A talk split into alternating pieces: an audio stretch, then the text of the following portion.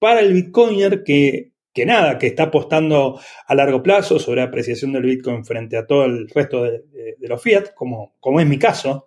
Eh, si vos sos un holder a largo plazo y pensás que la creación, ¿no? la, innovación sobre, sobre Bitcoin eh, va a traer más libertad a un montón de personas y que una stablecoin como el Dollar Chain puede ser genial para acelerar la adopción de Bitcoin, pues finalmente si estás usando Dollar Chain estás usando Bitcoin, no hay, no hay otra cosa más que Bitcoin y está protegido por Bitcoin.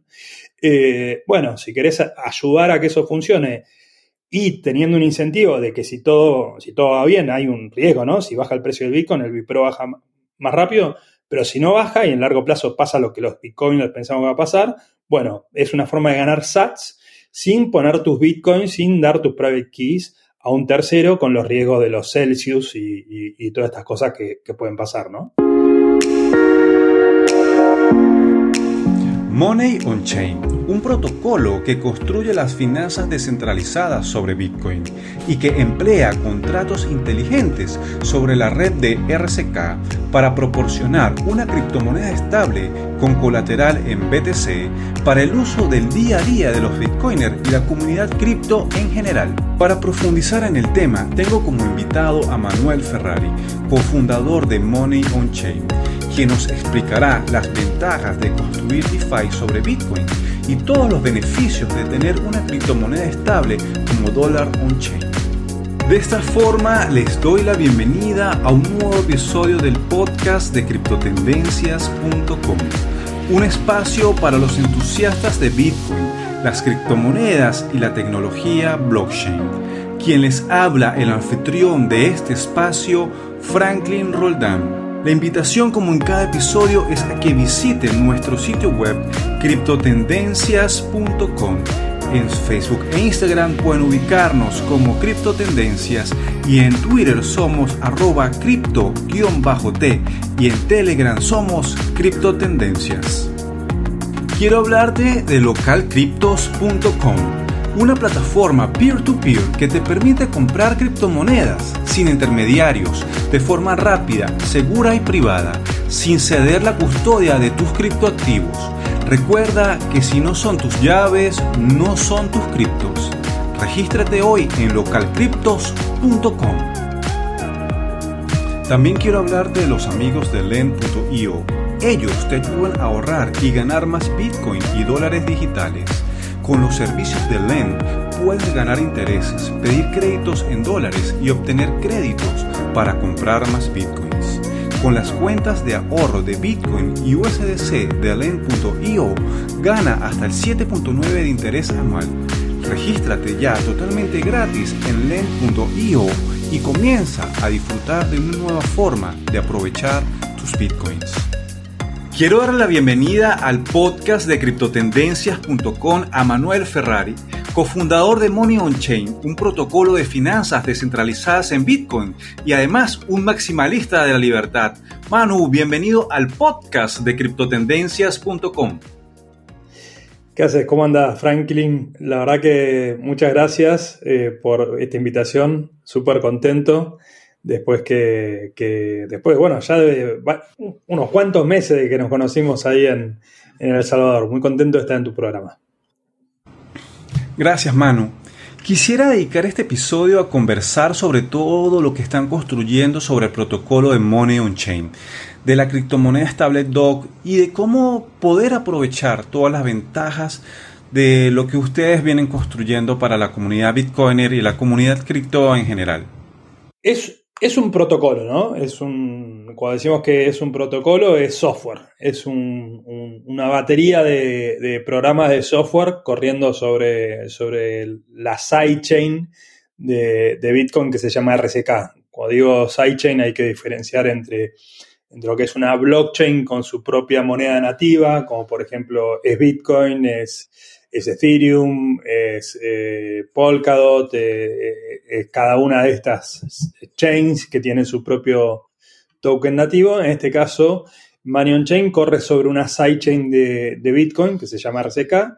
y eso lo hace, lo hace muy distinto a, otro tipo de protocolos desde el punto de vista de, de la sinergia que crea el protocolo con Bitcoin, ¿no?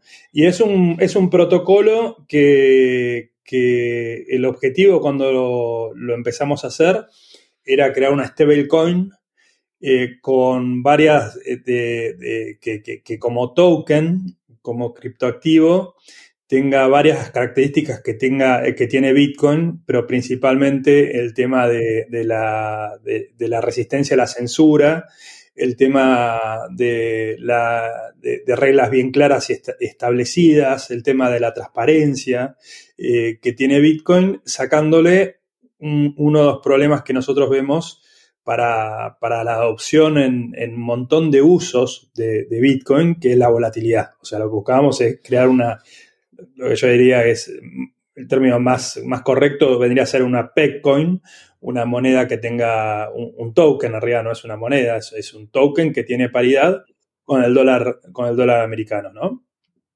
Y a partir de esa, de buscar ese, esa primera stablecoin colateralizada con Bitcoin, que literalmente cuando por allá en, lo empezamos a pensar en 2017 en conjunto con Max Carjusa, que es otro cofundadores de, este protocolo. Eh, la idea original es de Max de hace bastante, de, varios años antes, o sea, Max buscaba, pensaba hacer Tether cuando Tether no existía y de hecho estaba a punto de lanzar un, producto similar en Argentina, pues lo pensaba necesario para el contexto argentino, que no eh, claramente las stablecoins para un lugar como Argentina son súper necesarias por todas las restricciones que, que, bueno, todos los, todas las personas que saben un poco cómo funciona Argentina, hay una cantidad de restricciones enormes para el acceso al dólar, ¿no? Eh, entonces, bueno, la, idea surge por allá en 2000. En cuanto salió Tether, eh, Max se dio cuenta que Tether tenía un montón de problemas, sobre todo para un Bitcoiner. Max es un Bitcoiner eh, que conoció, se enteró de Bitcoin en 2009 y se metió full life en 2011, o sea, y es un, eh, como yo somos bitcoiners maximalistas de la libertad. Eh, y yo me defino como maximalista de libertad. Creo ambos nos definimos como eh, monetary maximalist desde el punto de vista de Bitcoin, pensando que Bitcoin como asset a largo tiempo, a, largo plazo, tiene un montón de propiedades que lo hacen muy interesante. Ahora, de vuelta, yendo a tu pregunta, ¿qué es? Es una stablecoin inicialmente y después tiene un montón de otras cosas que tuvimos que ir creando para que se pueda crear esta stablecoin. Como todas las ideas, viste, que, surgen, eh, uno dice, bueno, quiero hacer esto y después te das cuenta, no sé, quiero, quiero hacer un, avión que, que, vuele transatlántico. Ok, tengo que hacer la turbina, ¿entendés? Eh, y, bueno, a partir de eso surgieron otros componentes. O sea, hay un token que se llama Bipro. El token Bipro lo reciben los bitcoiners que ponen la liquidez al protocolo que permite eh, emitir la, la stablecoin. Eh, entonces, eh, inicialmente hay dos, actores para simplificarlo mucho cómo funciona Money Chain. Es el actor Bitcoiner que provee liquidez, que manda sus Bitcoins y recibe un token con un poco de apalancamiento y, recibe un, Tienen también un passing income, ese, ese, ese esos tokens o un ingreso pasivo. Eh, y después el otro actor es el, que usa la stablecoin, que está pensado para eh, aquellos eh, usuarios, aquellos bitcoiners que no, por distintos motivos no confían en USDT o USDC o todas estas stablecoins completamente centralizadas, que, le parecen que tienen un montón de riesgos que uno no puede asumir porque por principio o por la práctica, ¿viste? O sea, no sé. Eh, yo soy argentino, como te, como te estaba comentando antes, y a, mí me, yo he perdido todo mi dinero y como casi todos argentinos, eh, con entidades centralizadas, cuando hablamos de entidades centralizadas, son bancos, hemos perdido todo nuestro dinero, no una vez, toda nuestra vida y muchas veces. Entonces, eh, cuando uno mira soluciones como Tether o como USDC, o sea, estas alternativas que era lo que existía cuando nosotros empezamos, eh, yo veo un banco cripto y, nada, y, yo soy Bitcoiner y, me encantaría confiar en Tether, pero ya me quemé muchas veces con leche y, ahora soy una vaca y veo leche y lloro. es que una vaca se quemó con leche y llora, ese es el, dicho, lo dije, lo dije horrible, pero no importa. Pero se entendió. Manu, en este sentido yo quería preguntarte sobre esa transparencia que está ofreciendo DOC, esta moneda estable que sale del protocolo de Money on Chain. Y hace poco pasó todo esto con Luna, con esta criptomoneda supuestamente estable que ellos ofrecían. ¿Cuál es esa principal diferencia, además de la transparencia que ofrece DOC a las monedas estables que estamos acostumbrados a escuchar en el mercado. Y te lo digo porque puede ser que muchas personas están familiarizadas con, con USDT, con USDC, con BUSD, pero todavía no conocen lo que tiene para ofrecer DOC, sobre todo a los bitcoiners. Eh, mira, Primero, para, explicar, no, soy especialista en, en, UST, ¿no? en el modelo de Luna Terra. La verdad que no, no, he profundizado eh, para hacerme especialista en eso, pues cuando uno lo, se lo empieza a analizar, se da cuenta que es un modelo que, que nada, que va a explotar. Yo había dicho que, que era muy riesgoso y efectivamente, bueno, me, me mandaban bastante hate en Twitter cuando comenté, la que tenía una comunidad enorme, eh, Luna. Eh, pero la verdad es que esos modelos, el modelo algorítmico eh, no, usa colateral, eh, no tiene colateral y, se, y, nada, tendríamos que estar 40 minutos para explicarlo, pero la realidad es que no funcionan y, dependen de, finalmente de un order book que haya sobre, sobre el token que se supone lo respalda. Pero de vuelta, si vos le preguntabas a alguien del equipo de, de Terra, te decía, no, no hay colateral. Vos redimís el UST y te van a dar Luna. Eh, el tema es que el, Luna como token, como criptoactivo, no tenía trayectoria, no tenía historia, no, había un, por qué tendría valor Luna y efectivamente, o sea, Luna valió cero, se emitieron infinitos, infinito multiplicado por cero, el que sabe matemática vale cero, con lo cual UST valió, iba a valer cero y valió cero. Eh, en, el en cambio, en el caso de, Dollar on Chain, eh, el modelo funciona en la medida que Bitcoin vaya apreciándose con respecto al dólar. Si, si, uno no es Bitcoiner, si uno piensa que Bitcoin en el largo plazo como activo, como criptoactivo, no va a valer como, en términos de, de, teoría subjetiva del valor, completamente, ¿no? Acá estamos hablando de va a valer Bitcoin más que se va a ir apreciando en el tiempo con respecto al dólar. Si uno piensa que en el largo plazo el Bitcoin va a tender a cero respecto al dólar, no uses Money on Chain. Money on Chain va a colapsar, Money on Chain no va a funcionar. Ahora, matemáticamente, si, si el dólar a, largo plazo se va depreciando frente al Bitcoin, el modelo matemático que hay por atrás del protocolo te garantiza que el dólar on chain va a tener respaldo en Bitcoin. ¿Está bien? y, ese, e, el funcionamiento matemático de cómo funciona el, modelo financiero, lo que va a hacer es que la gente que pone eh, y por lo menos todos los, los modelos, estos hicimos máquinas de simulaciones para simular, simulamos toda la historia pasada del precio del Bitcoin eh, y, simulamos cómo se comportaría para los Bitcoiners que aportaban la liquidez y nos daba que se iba a comportar muy bien. Esa era la historia, eso era el supuesto. Nosotros no podemos garantizar nada futuro, pues no sabemos cómo va a performar eh, la oferta y la demanda de estos actores que usan el protocolo pero lo que suponíamos que iba a performar muy bien. Y la realidad es que en estos dos años y pico de vida, eh, para los que ponen el Bitcoin de colateral, hasta ahora se ha apreciado, ahora cayó al 17%, pero ronda al 20% ahora en estos días, después de este crash, este último eh, eh, crash, llegó a valer hasta un 30% más sobre el precio de Bitcoin. Hablo del Bipro token, que es este token de, colateral. Ahora, cuando digo transparencia, me refiero a que vos querés eh, ver cómo, dónde está el colateral ese, y no tenemos que entrar en RSK, en el Explorer de RSK, y puedes ir y ver el contrato y ver los RBTC, estos Smart Bitcoin, que están de colateral del dólar on-chain. En todo momento lo puedes ver. Eh, y esos RBTC se corresponden a unos Bitcoin que están bloqueados en la, en, la red de, de, Bitcoin.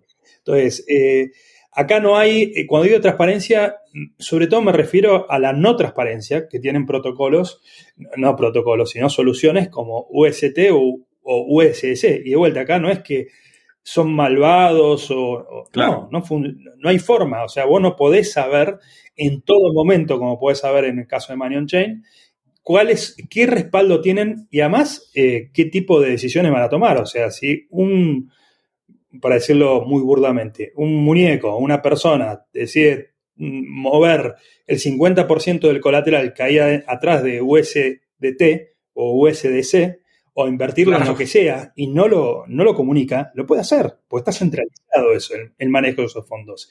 En, caso en el caso de Mayon, a ver, lo puede hacer y además no queda registro inmediato y posiblemente a largo plazo. Caso de Manion Chain, todo eso está, primero es transparente a nivel de la blockchain, o sea, eventualmente alguien podría ir y podría cambiar los contratos y cambiar esto. Bueno, suponete que existiera ese riesgo. Si lo pudiera hacer, todo queda grabado forever. También no hay un fondo que alguien que José o Manu o Max o, Marta administran con los fondos de terceros. No, no hay. Está todo transparente sobre, sobre una sidechain protegida desde el punto de vista de, la historia y la inmutabilidad de, esos récords eh, forever, ¿no? O sea, por, por, el hash power de Bitcoin. Totalmente, Manu. Gracias por esa aclaración. Y en este sentido, yo quisiera preguntarte desde tu punto de vista, ¿Qué es lo más poderoso que tiene Money on Chain para ofrecerle a la industria y sobre todo a los bitcoiners? Mira, lo más poderoso que tiene para mí es esto, ¿no? Es, eh, reglas claras, es la inmutabilidad y, la fortaleza de la, de, la, de la red más, más transparente y más fuerte que existe y por la, por la red de computación más fuerte que, inventó la humanidad, que se llama Bitcoin, eh, y eh, un track record de, estar funcionando ya el crash de 2013, eh, perdón, de, marzo de, del 13 de marzo de, 2020 se rió el protocolo. Obviamente en ese momento el, el, total value lock, la cantidad de dinero que había era muy poca, pero no importa que sea mucho o poco, porque en realidad el modelo se comporta igual si tiene mil veces más el, TBL, o sea, el, total de, dinero adentro, el modelo se comporta exactamente igual desde el punto de vista matemático. Y ahora con todo este crash, el, protocolo mostró que está súper recontra sólido. Entonces, lo, que, lo que viene a ofrecer es, eh, de vuelta, una stablecoin con las propiedades de resistencia a la censura que tiene Bitcoin. Yo creo que eso para, una persona, primero para un bitcoiner que no quiere confiar en nadie, eh, y, segundo para, para, cualquier persona que viva, ¿no? Vive en, vivís en Nigeria, vivís en Argentina, vivís en Venezuela, vivís en el Líbano, vivís en Cuba, vivís donde, donde vivas y necesitas eh, tener eh, soberanía monetaria sobre, sobre tu dinero, pero no querés estar expuesto a la volatilidad de Bitcoin, bueno, ahora tener la stablecoin Bitcoiner, que, es eso, es eso principalmente lo que viene a, ofrecer. Eh, y después, para el Bitcoiner que, que nada, que está apostando a largo plazo sobre apreciación del Bitcoin frente a todo el resto de, los fiat, como, como es mi caso, eh, si vos sos un holder a largo plazo y pensás que la creación, ¿no? la, innovación sobre, sobre Bitcoin eh, va a traer más libertad a un montón de personas y que una stablecoin como el Dollar Chain puede ser genial para acelerar la adopción de Bitcoin, pues finalmente si estás usando Dollar Chain estás usando Bitcoin, no hay, no hay otra cosa más que Bitcoin y está protegido por Bitcoin. Eh, bueno, si querés ayudar a que eso funcione y teniendo un incentivo de que si todo, si todo va bien, hay un riesgo, ¿no? Si baja el precio del Bitcoin, el Bipro baja más rápido, pero si no baja y en largo plazo pasa lo que los bitcoiners pensamos que va a pasar, bueno, es una forma de ganar sats sin poner tus bitcoins, sin dar tus private keys a un tercero con los riesgos de los Celsius y, todas estas cosas que, pueden pasar. Sí, bueno, en ese sentido yo también quería preguntarte sobre estos ingresos pasivos, que es lo que me estás comentando, que se pueden ganar eh, colocando los Satoshi dentro del protocolo. Y quería que nos hablaros un poquito más también, aparte de cómo se generan esos ingresos pasivos cómo es también ese, que a mí me llama mucho la atención y me parece sumamente poderoso, es que tú siempre vas a estar, en este caso el usuario, va a estar en control de sus activos desde su wallet, desde una wallet como Defiant, desde el móvil o el Metamax. Este, y eso es algo que me parece sumamente genial. Me gustaría que nos comentaras un poco también al respecto de los ingresos pasivos y el funcionamiento de ser siempre el propietario de nuestros satoshis por medio de la compatibilidad de las wallets. Perfecto. Mira, te lo explico muy simple, eh, o trato de hacerlo lo más simple posible pensando que esto es audio, ¿no? Entonces, pensemos que vos tenés RBTC, yo tengo RBTC, vos querés tener dólar on-chain, querés pasar, tenés eh, el equivalente a, a un dólar en RBTC en ese momento, el momento inicial, un RBTC, que RBTC de vuelta es un Bitcoin.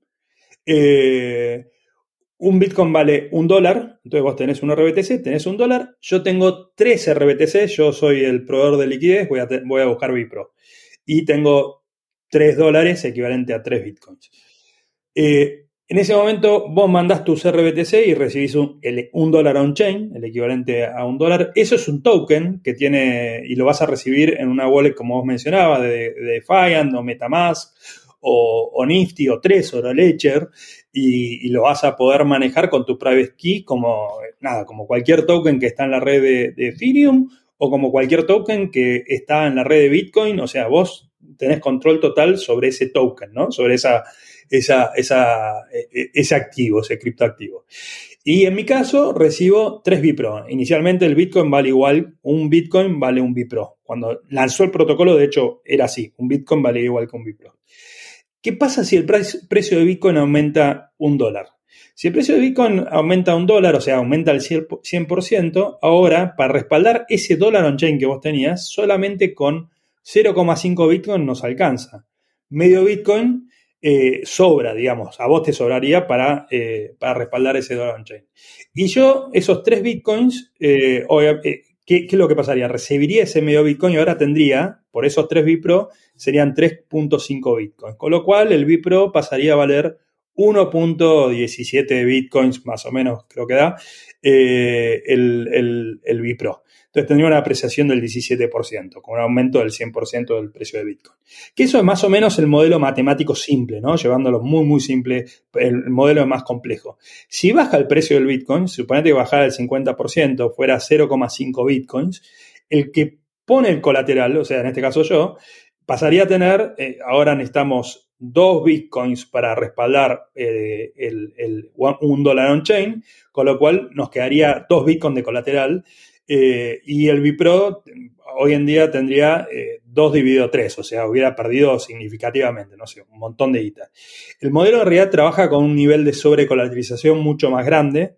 Eh, por ejemplo, ahora estaba, en este momento rondaba el 8 o 7, con lo cual el, nivel de, el nivel de apalancamiento que tiene el protocolo es mucho más bajo, ¿no? O sea, con lo cual en las subas Suponete, típicamente, si sube el 10% del precio de Bitcoin, el Bipro te sube el 11%, y si baja el, 11, el 10% del precio de Bitcoin, típicamente el Bipro te baja el 11%.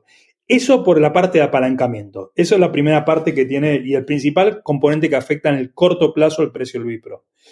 Con respecto a, los ingresos pasivos, me refiero a que cada, vos cuando tenías RBTC y vas a buscar el dollar on-chain, vas a pagarle un fee al protocolo. Ese fee del protocolo eh, ronda entre 0.15 y 0.10, depende si lo pagas usando el token MOC para pagar el fee o no, si pagas directamente con Bitcoin el, fee.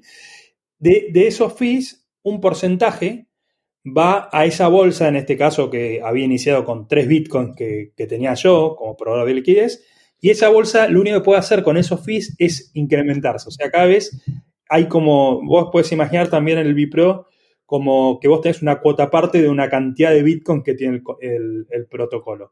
Y esa bolsa va creciendo por distintos revenue streams, o sea, por distintas líneas de, ingresos de Bitcoins. Uno es esto, que cada vez que se hace eh, una operación de protocolo, una parte de esos fees que cobra el protocolo para hacer esa, esa interacción va a esa bolsa de Bitcoins. Por otro lado, no lo comenté todavía, pero hay un tercer componente importante en el protocolo que son operaciones apalancadas. El protocolo lo que hace es habilita una tercera parte a que haga operaciones apalancadas sobre el precio de Bitcoin. Cuando hace esa operación apalancada, le saca apalancamiento y lo hace menos riesgoso al token Bipro, pero a cambio le paga un interés. Y ese interés va 100% a los Bipro holders. Entonces eso hace que el, Bipro, por un lado, tenga menos riesgos desde el punto de vista de apalancamiento financiero y por otro lado va ganando un revenue stream. ¿Está bien? Eh, esos son principales, las principales fuentes de, de, ingresos pasivos que tiene el Bipro y muy resumido cómo funciona ese token. Quiero hablarles brevemente del evento Cosmoverse 2022, el cual se estará realizando en la ciudad de Medellín del 26 al 28 de septiembre. El evento concentrará a los representantes más importantes del ecosistema Cosmos. Si deseas más información del evento, visita cosmoverse.org o ingresa a su canal en Telegram cosmoverse-es. Manu, desde tu punto de vista, quisiera que me dieras tu opinión sobre cuáles son las ventajas de estar sobre DeFi en Bitcoin. DeFi en otros protocolos han sido muy criticadas por diferentes motivos y también este, pensando en esto que dijo por allí el CEO de Binance que las finanzas descentralizadas eran el futuro y que éstas iban a reemplazar a las finanzas centralizadas o las conocidas CeFi. Entonces me gustaría conocer tu opinión al respecto, esa ventaja de estar en DeFi pero sobre Bitcoin y no en otros protocolos. Mira, es una muy buena pregunta. Más o menos lo que usualmente a veces nos preguntan es eh, por qué elegiste RSK, ¿no? O sea, ¿por qué ir con, sobre Bitcoin, no ir sobre Ethereum o no ir sobre sobre Polkadot o no ir. La respuesta corta, muy inicial, era no había otra forma de hacerlo cuando empezamos a hacer esto. En 2018 WBTC no existía, eh, no existía, no había WBTC en, Ethereum. Eh, pero aún hoy, eh, el Bitcoin más descentralizado, o a mí me gusta más usar el término de Nick Szabo que habla de, de Trust Minimize, o donde tenés menos depositada la confianza en terceros, el, Bitcoin más trust minimized que existe hoy en día es el Bitcoin que estás operando sobre, sobre RSK para hacer este tipo de smart contracts, para hacer este tipo de finanzas de eh, trust minimized, podríamos decir finanzas descentralizadas, pero a mí el término descentralizado lo, me encanta, abrevia mucho, pero eh, sabemos que la descentralización es una gama de grises, ¿no? O sea, y el, eh, y el Minimize a mí me gusta más porque uno puede decir, bueno, claramente eh, sos más Trust Minimize, o sea, está más minimizada la confianza en el tercero o, menos. Eh, y claramente tiene una gama, de grises y la descentralización es más blanco-negro, ¿no? La palabra. Entonces, la verdad es que lo bueno de, construir sobre, sobre RSK es que estás construyendo sobre la red más segura y más descentralizada de Bitcoin para hacer este tipo de cosas. Eso quita que, o sea, eso dice que está mal construir sobre, no sé, sobre Binance Marchain o sobre Ethereum o Polygon. No, está perfecto. De hecho, posiblemente el día de mañana se deploye un, protocolo similar al de Money on Chain, pero en Binance y capaz que usando BNB eh, como colateral. ¿Y se podría hacer? Sí, se podría hacer. Se podría deployar en, Polygon usando Matic. Eh, y se podría deployar sobre Ethereum usando Ethereum. Pero tiene más sentido si estás usando Bitcoin, usar el Bitcoin más descentralizado si vos querés hacer un protocolo que lo que está buscando es la resistencia a la censura, está buscando la descentralización. Si vos no tenés ese problema, si vos no estás buscando eso, bueno, nada, eh, da, lo mismo. Ahora, si vos lo, si nosotros deployamos este protocolo sobre Ethereum, y bueno, ahí tenés inmediatamente un tema muy importante de centralización sobre Bitcoin y, WBTC. O sea, tenés mucho más factores que, te hacen que la resistencia de censura sea menor. ¿Me, seguís? Así que eh, pasa por ahí, pasa por un poco este, estos principios de, búsqueda de de, minimizar la confianza sobre terceros, porque ahí es donde está el valor de, Bitcoin, por un lado. O sea, yo sinceramente pienso que Bitcoin como activo monetario, eh, eh, como inversión, como especulativo, está buenísimo, pero lo que lo distingue es la resistencia a la censura. O sea, si, si vos todo este tema de DeFi es controlable finalmente por un tercero, no tiene sentido. Eso ya lo tenés en la base de datos del sistema financiero tradicional. No tiene sentido nada de esto de blockchain si no es resistente. Total, totalmente de acuerdo contigo. Bueno, y lo vemos hoy, por lo menos un tweet que, que lanzó Bukele, que decía Bitcoin es el futuro, ¿no? Totalmente. O sea, bueno, yo, yo creo que, como comentaba antes, Bitcoin como, como activo monetario eh, tiene, tiene un, todavía un roadmap de, crecimiento muy importante. Eso no quita que otros tokens no lo tengan, ¿no?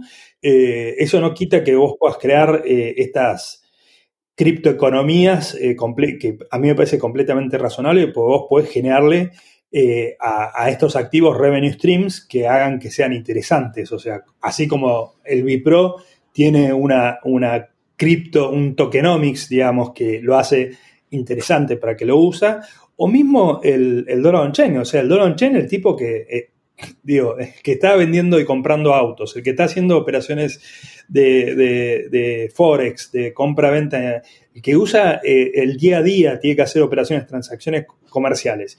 No puede vivir con la volatilidad de Bitcoin. Ningún Bitcoiner, todos los Bitcoiners dicen, sí, Bitcoin yo, Bitcoin solo. Sí, genial, para tu ahorro a largo plazo, para, para el corto plazo, para el que transacciona, yo, todos los bitcoins que conozco, ninguno cobra en bitcoin, o prácticamente, prácticamente ninguno. Eh, he conocido alguna excepción que ha puesto precios en bitcoin, pero hasta, no sé, me acuerdo de conferencias que pasaban el precio en bitcoin y después decían, no, no, no, no pasamos a dólares. conferencias de bitcoiners, ¿no? Eh, porque sube el precio del bitcoin y, es impagable o baja el precio de bitcoin y no pueden pagar los costos. Entonces, eh, bitcoin sigue siendo un activo esencialmente especulativo grandioso, un montón de cosas, pero para, el día a día, para la transaccionalidad, para, la, operación financiera, y tiene el problema de volatilidad. Y nosotros lo que venimos a hacer es resolver ese problema para acelerar la, la hiperbitcoinización. Si, si fuéramos exitosos, si, nosotros y un montón de proyectos están haciendo este Bitcoin sobre Bitcoin, no somos los únicos, ahora está Sobrin, está haciendo otro. Está ahora, hace poquito salió Fuji, creo que se llama, es un proyecto que nada, nadie sabe dónde es, que está sobre Liquid. Eh, creo que cada vez van a haber más de estos intentos, porque nada, hay 130 mil millones de dólares en Tether, en Tether y estas otras stables. O sea, la necesidad no es que la inventamos nosotros, esto existe. Eh, nosotros lo que venimos es a ofrecer una alternativa para un nicho, un nicho de las personas que dicen, bueno, a mí me gustaría tener una stablecoin que sea lo más asimilable a Bitcoin posible. Manu, quisiera preguntarte brevemente sobre qué es lo que se viene en el roadmap o cuáles son los planes a futuros de Money on Chain. Mira, eh, nosotros somos muy, como súper conservadores en, dar anuncios. Eh, lo que te puedo decir es, lo más importante que se viene espero que lo antes, antes, antes posible, es la descentralización completa del protocolo. Cuando digo descentralización completa, el protocolo se terminó de implementar, te diría, en, diciembre del año pasado, que se, que se implementó toda la gobernanza de, eh, o sea, el protocolo hoy en día los que pueden votar cambios es eh, los tenedores del token MOC, es un token eh, de gobernanza, ese token tiene también su tokenomics, o sea, si vos tenés el token, eh, la mayor parte de los fees, o sea, comenté que una parte de los fees van a los Bipro, la mayor parte de los fees por mintear Bipro, redimir Bipro, mintear Dollar on Chain o redimir Dollar on Chain, etcétera, esos van a los, a los mock holders y tiene después otros casos, digamos, para, generar eh, passing income. Eh, pero Principalmente ese token lo hicimos para descentralizar eh, el protocolo. El próximo paso inmediato es, eh, eso ya está funcionando, lo que tenemos que hacer es destruir una multisig que en caso de emergencia todavía tiene acceso para poder implementar eh, cambios en el protocolo. Y no lo hemos destruido todavía porque eh, porque el equipo es súper recontra paranoico y está haciendo absolutamente todas las pruebas. Eh, porque una vez que la destruís, la destruís, o sea, no hay vuelta atrás, o sea, es, lo liberas completamente.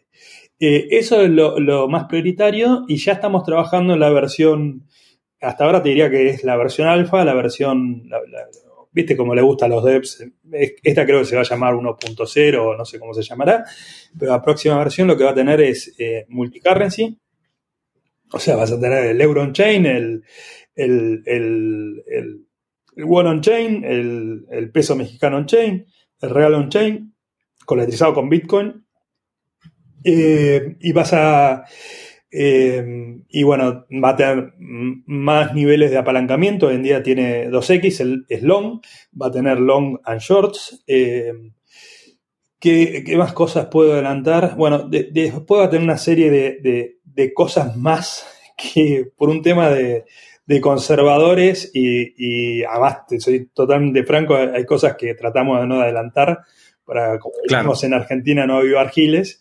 Eh, pero bueno, está buenísimo. o sea, está todavía mucho más interesante, va a ser mucho más interesante para los Bipro holders, que ya, ya es muy interesante para un Bipro holder, eh, el Bipro, pero va a ser aún más interesante esos tokens, o al menos eso esperamos.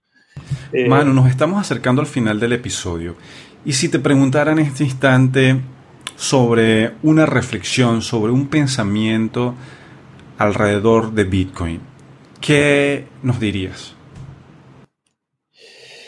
Mira, eh, mira, justo te, diría algo que está relacionado también a Money Chain, eh, que, que, no está en nuestras manos, pero por ejemplo, ahora no sé si vos sabes de Taro. Taro es una implementación que se va a hacer sobre Lightning Network, que va a habilitar sobre Lightning Network a llevar tokens como el Dollar Chain, también USDT y cualquier otro token. Entonces vas a tener sobre Lightning Network la posibilidad de hacer pagos con stables eh, usando toda la velocidad y, la, privacidad y todas las cosas que, tiene Lightning. Entonces, yo lo que creo es que Bitcoin es una singularidad en la historia monetaria de la humanidad. O sea, cuando digo singularidad es que marca un, fin de una era y el inicio de otra. Eh, y eso, se, eso sucedió en el año 2009. Y creo que estamos en súper, súper, súper early eh, en esas cosas. Eh, creo que, eh, sinceramente, yo pienso que estamos en el, en el ocaso de, la hegemonía del dólar. no sé cómo va a ser la economía futura. No sé si va a haber un multicurrency, o sea, un montón de competencia para fiat. Yo pienso que es muy posible que pasemos a, a un patrón Bitcoin. Y no sé si eso nos va a llevar 5, 10 o 30 años, eh, pero lo que veo es que el mundo financiero del futuro se va a basar sobre Bitcoin y creo que los que estamos construyendo soluciones como Money Chain y todo, y un montón de protocolos que se están haciendo sobre RCK, sobre Liquid, sobre Lightning Network, eh, lo que van a hacer, van a revolucionar las finanzas como las conocemos, ¿no?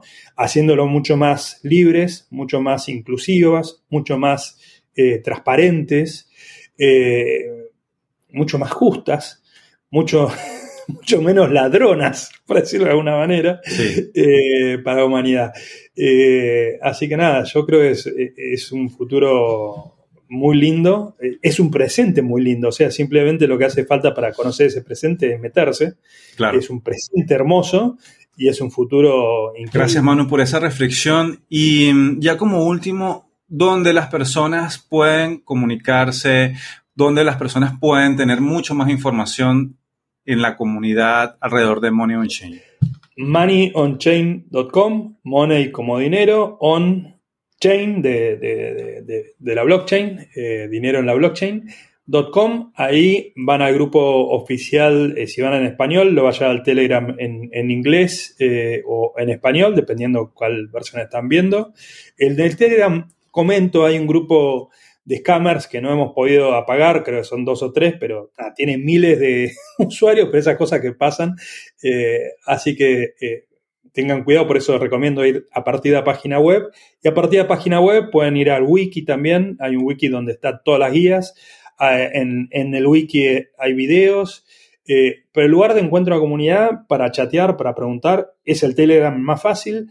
Si es en inglés, eh, también tenemos un Discord, donde usamos más para temas de soporte, ¿viste? Si tenés algún problema, muy raro, o sea, usualmente estas cosas o funciona para todos o no funciona para nadie. Eh, pero bueno, si, tienen algún issue, pueden, pueden levantarlo en Discord.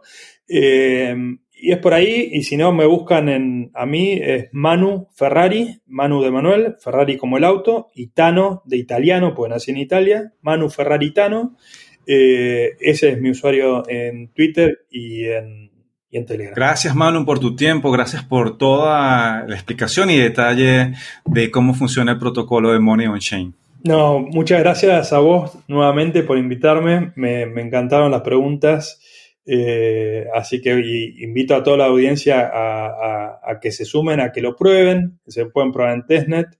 Eh, lo hicimos para eso, ¿no? Lo hicimos para, para, todos los bitcoiners y los que no son bitcoiners para que disfruten de esta herramienta para facilitar la libertad de las personas.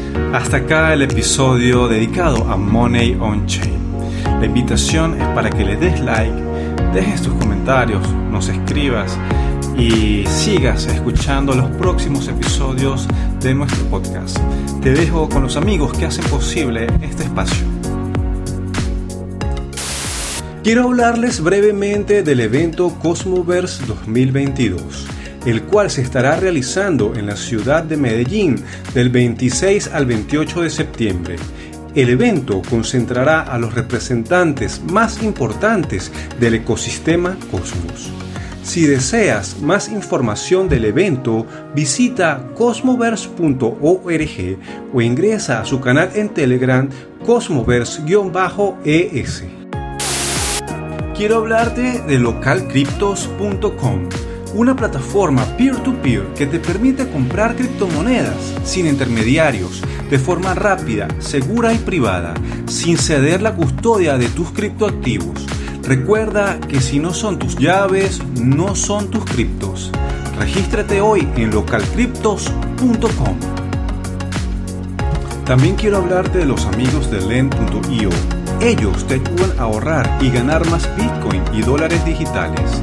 Con los servicios de Lend puedes ganar intereses, pedir créditos en dólares y obtener créditos para comprar más Bitcoin con las cuentas de ahorro de Bitcoin y USDC de Lend.io gana hasta el 7.9 de interés anual.